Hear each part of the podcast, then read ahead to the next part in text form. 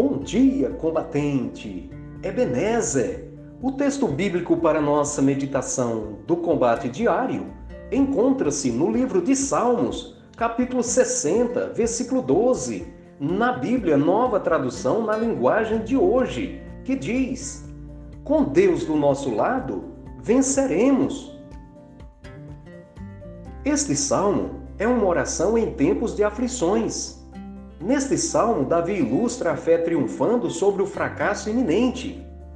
Muitas vezes, as grandes vitórias vêm após passarmos por grandes apertos, ou pelos recomeços e novas oportunidades dadas por Deus. Neste salmo, Davi agradece a Deus pelas muitas vitórias que sem ele não seriam possíveis, e também relembra que Deus permitiu Israel passar por muitas tribulações antes da vitória.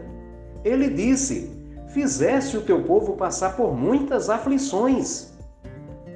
S.E. McNair disse que o verdadeiro caráter de um homem vê-se na adversidade e na hora da derrota.